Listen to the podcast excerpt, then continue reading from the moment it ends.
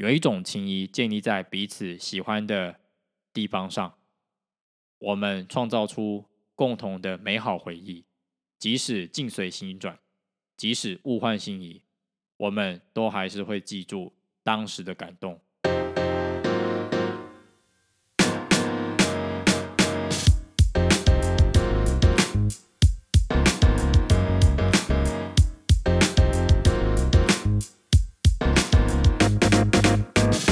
Hello，欢迎听众收听今天的节目。今天呢是感谢集，最近我们的节目呢超过了一千下载数，所以达伦在超过一千下载数的时候，有在 Instagram 问大家说：“哎，大家想要听什么样的内容呢？”结果很不意外的，最多人选的是想要听南恒的八卦。那再来就是想要听我讲一下当时在美国留学的大小事。那也有少部分的人想要听我介绍。南横的景点，看到这个结果，其实我也有想到了，所以我今天就有备而来。但是 d a l m 今天为了要满足不同口味的人，所以今天这三个内容都会提到。今天就看着我变魔术，怎么样把这三个嗯有点不相干的内容呢串成一集？所以今天我们就来聊聊在异地建立的情感。听到飞机声，代表我们又要从台东的南横公路飞到美国的尤金啦。那上一次我们是来这边看枫叶，今天就来听听我回忆一下，我和有一位在台湾就认识的大学同学建立的情感。他叫做 Ann，Ann 其实是我大学同系的同学，我们同班。那其实，在台湾的时候，我们没有很熟悉。但是因缘际会，我们两个大四的时候都到了美国。他是到尤金去教华语，去教幼稚园小朋友。然后呢，我则是到 University of Oregon 当了交换学生，念了英文系。不过他的幼稚园离我的学校很近，然后他也有我们学校的学生证，所以我们有时候偶尔会在校园碰面。也因为呢。我们那时候人生地不熟，需要彼此靠彼此。通常在彼此需要彼此的时候，不熟的人往往就会变得熟悉起来。我还记得我们第一次碰面的时候，脸上充满了喜悦，就觉得说能够在一个人生地不熟的地方碰到认识的人，这种感觉真的是太好了。然后第一次碰面，我记得是去他 homestay 的家。然后记得红爸叫做 Chuck，Chuck 是一个非常好聊的人，然后他会跟我聊一下他最喜欢的美国职棒球队旧金山巨人怎么样怎么样怎么样，然后我也跟他说红袜零四年输三赢四怎么样怎么样怎么样，然后呢他也很喜欢听爵士，他就拿了很多黑胶唱片给我听，就说他现在在把这些啊黑胶唱片正在数位化，这个是美国人都还没有做，他就已经开始做了。所以，Chuck 这位轰爸是一位非常前卫的人，他很享受就是当领头羊这种感觉。我和 Ann 就是还有去其他的活动，比如说我们那时候每个美国学校都会为这些国际生办了很多活动，比如说啊在地导览。那我们就去了奥瑞冈州的西边，叫做 Newport，是一个海港。我们曾经也开过船。然后坐过渡轮，有去看球。哎，他好像没有去看球，就是有很多吸引国际生认识当地文化的活动。我们也就是用这些机会去了解奥瑞冈州不同的部分。不过今天讲的主题就跟这个 tour 有关。那大家可以先看一下这一集的封面，先试吃一下 Anne 曾经做过的寿司。几秒钟后，我再来跟大家讲一下这一盘寿司背后的故事。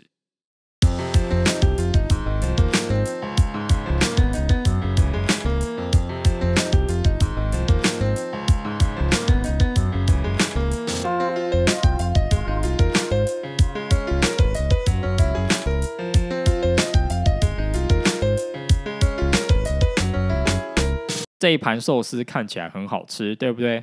但其实背后充满了很多焦虑和心酸，还有汗水。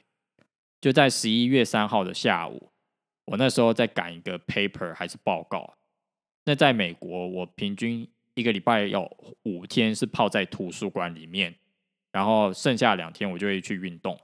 所以那一天也依照惯例的去图书馆念书，然后一篇配着我的科幻片经典《魔鬼终结者二》（Terminator Two），然后就想说，嗯，这个下午应该会很平静。我就一边看着我的阅读材料啊，一些论文啦，一些学术文献，在看着《魔鬼终结者二》。我不会说我很心不在焉，我很专心的，我只是把它来当背景音乐的。好，但是接着。关键的来了，我就看到有一个人一直打给我，然后就我看到是他，就是 Ann 打给我，我就没有接，因为那时候还在念书，我就不想要被打扰，就没想到他就一直打，一直打，一直打，夺命连环扣，我就想说，哎，哎，这样子有点不对哟，他怎么会一直打给我？可能会有急事，他马上就打了一串漏漏等的文字，说我现在需要你，我很紧急，我就马上回扣给他说你怎么了？他就跟我说：“快快快，你先来就对了。”我就依照他会面的地点，我就去找他了。他就跟我说：“我的 mouth guard 不见了，就是护齿。那他那时候有在戴牙套，我记得。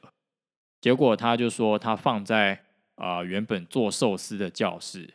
他当时参加了一堂啊做寿司的 tour，就是我也是我们学校办的。”就他就放在教室，那教室的门好像锁，他想要我陪他回去找，然后我就安抚他，就说不要急，不要急，慢慢来，一一定有办法找到，先不要预设任何立场。他就很急说：“快点，快点，我们要回去找我的那个 mask 很贵的。”我就说：“不要急，不要急。”就他就有点啊急躁，所以我们马上就用阿诺斯瓦辛格跑百米的速度。前往那个教室，而且那时候其实已经晚上了，我们赶也没有用，因为路真的很暗，只有旁边的满月陪伴着我们，其他我们还要担心被野狗追，因为那时候那个地方其实很偏僻哦。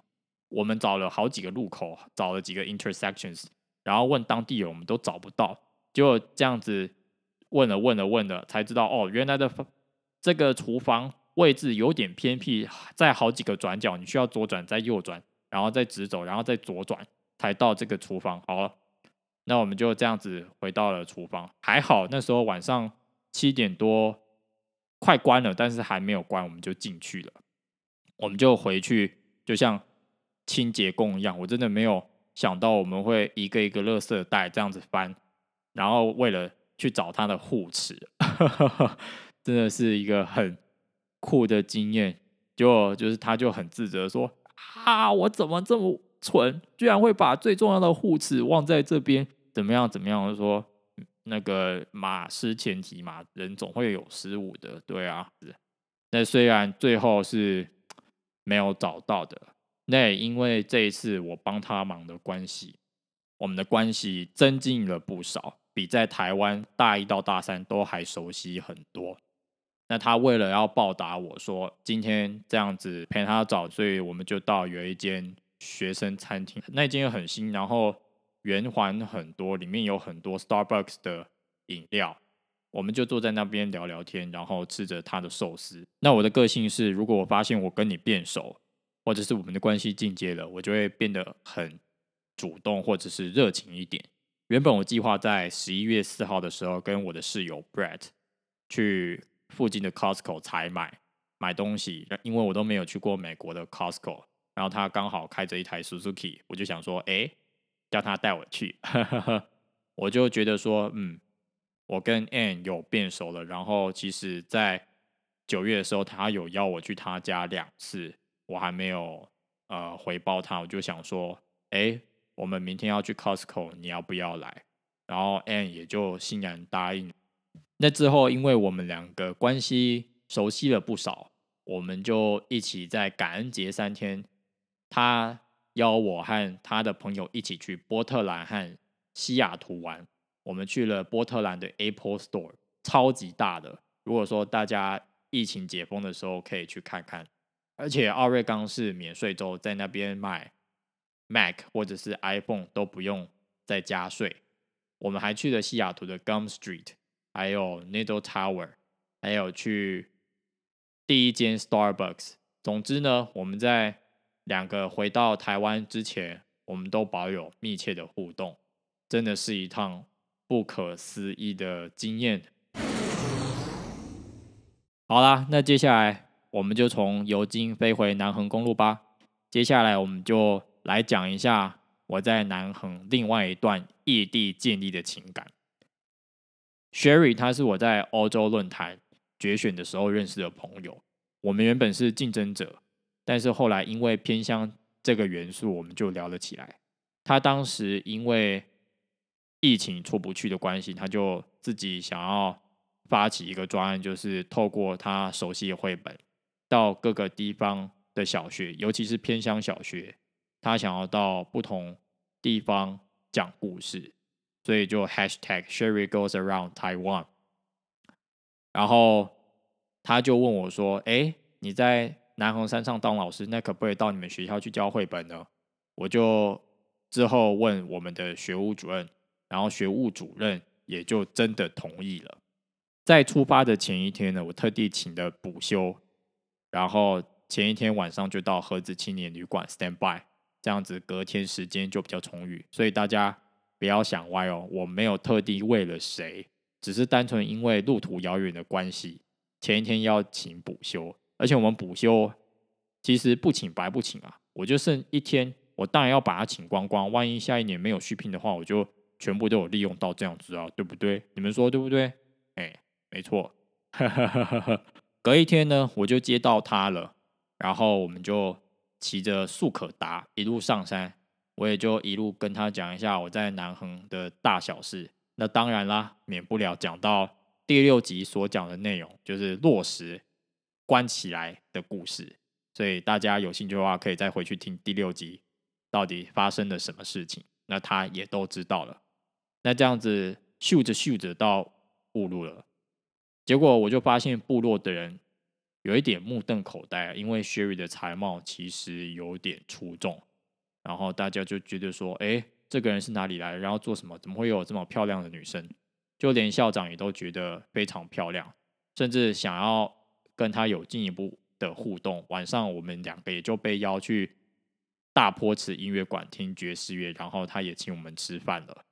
大家都对这位女孩子非常的有兴趣。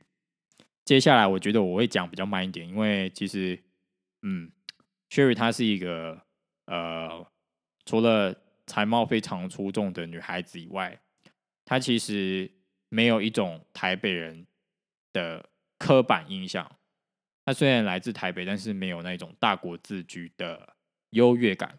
他很喜欢就是认识不同文化，所以他除了在这边误入。认识了这些布农族孩子以外，他自己也会到啊武林啦，就是认识了武林棒球队的人啊，还有东部青，东部青是一个布农族组织，我记得他在那边也建立了自己的圈子。我知道他在今年寒假也有去看这些孩子，我就觉得他虽然是一个台北来的人，但是对原住民还有就是台湾的山林都有那种。别于一般人那种强大的求知欲，而且除了台湾的在地化以外，他也是一个呃懂全球化的人。他还去过南极探险队，他常常在 Instagram 分享他自己在二零一八年就是南极远征的心路历程。他真的是一个非常非常厉害的人。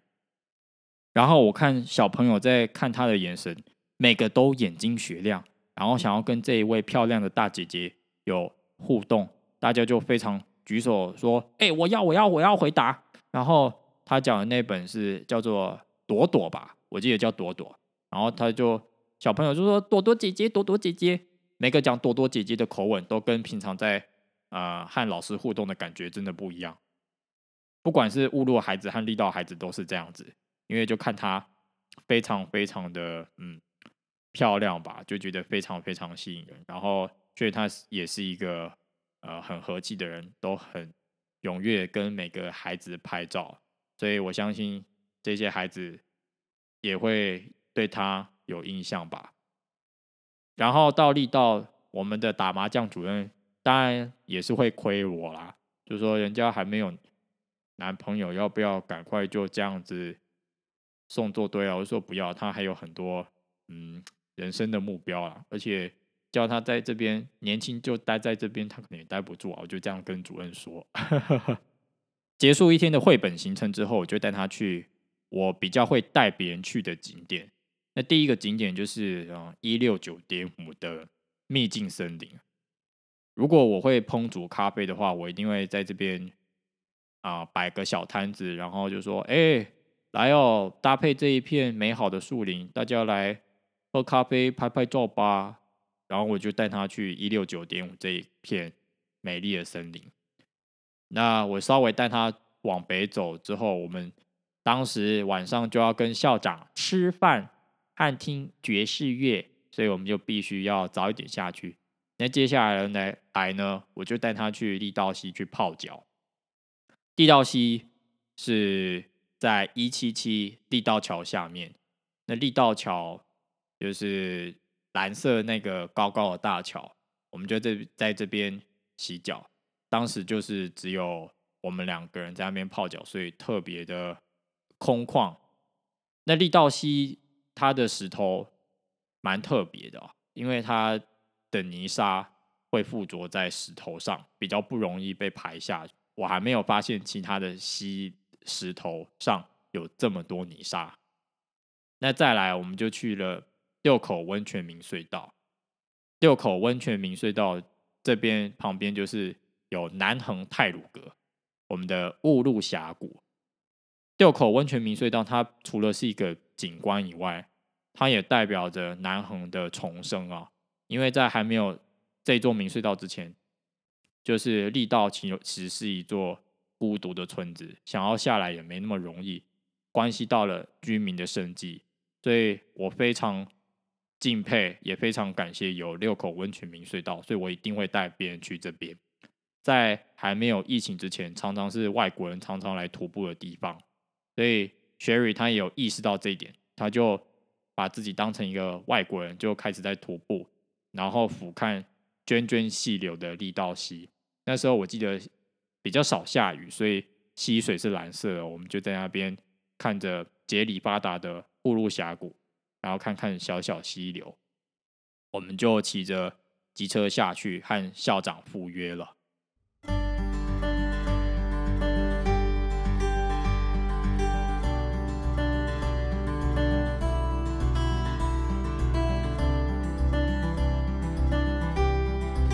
再隔一天，他就要去别的地方了。他好像要到都兰去找他的 EFA 欧洲论坛的朋友，他们好像要学冲浪的样子。所以 Sherry 她其实是一个很会找事做，然后很有规划的女孩子。那在八月的时候，去年八月我们也有在武林的活动碰面，他就分享他的明信片给我。九月他也有寄明信片。对啊，所以在二零年，我们就有非常非常多的互动。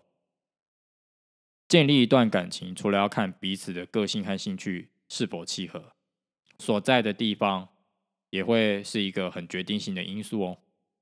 就在一八年二月，我和 Ann 分别回到台湾之后，我们就回归到原本的正常生活了。他也回到原本的交友圈，我们也就没有那种。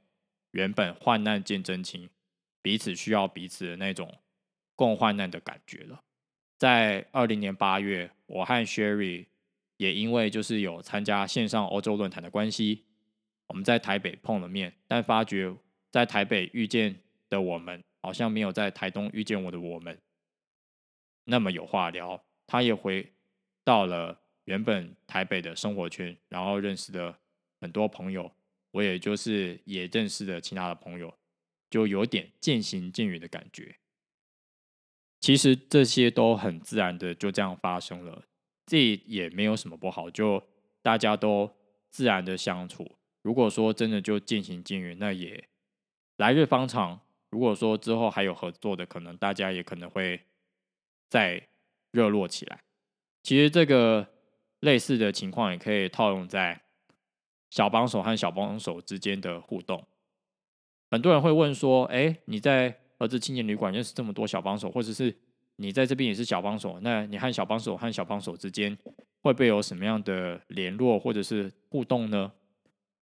我就以个人的经验还有观察来看，我自己和小帮手之间就是会选择大家都在台东，我们会很有话聊。我希望是一个比较有品质的互动。如果说我们今天就在别的地方，我们和这个地方没有连接，然后也。其实不太了解彼此的兴趣，那到时候会很干。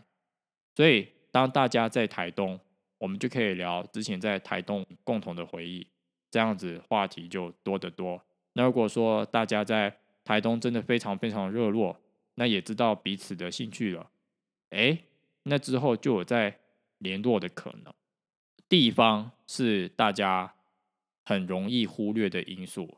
如果说在一个地方，大家能够建立情感，然后顺势的了解，去挖掘别人的兴趣或者是个性，之后你可以和那个人有更深入的交流。那就像在台北，我和我的国中死党，我们就在台北，然后我们从小到大都有在联络。我们不只有地方的连接，我们也有时间的连接，我们就。就是经历了很多事情，那其实必须说，越早建立的连接，如果说经营的好，那到长大，其实对我来说就比较不容易散。好啦，那以上就是今天的节目内容。如果说大家也有类似的回忆，或者是不同的交友观，欢迎都私讯到我的 Instagram 啊，我也很乐意听听大家的故事哦。不知道大家。对于这样子的串场，用异地建立的情感串联了南横的景点、美国的念书的大小事，然后南横八卦，这样子大家喜不喜欢呢？如果喜欢的话，帮我在 Apple Podcast 上帮我打五星评分，然后订阅我的 Podcast 频道，或者是你是 Spotify 的重度使用者的话，欢迎到 Spotify 点 Following 关注中。默默的来到了二十五集，最近其实我觉得有点卡关哦。不过我发现每次录下来，录的时间也越来越长。我发觉自己的嗯讲话流畅度，觉得有慢慢培养起来。谢谢你们大家，不管是曾经点开过我 Podcast，或者是知道我 Podcast 的每一位听众，没有你们，就是真的这个节目不会做到二十五集。真的非常谢谢你们。那之后，如果说有想要听什么样的题材，都还是可以私讯到我 Instagram 哦。其他的内容，我们就下次见，拜拜，See you on here。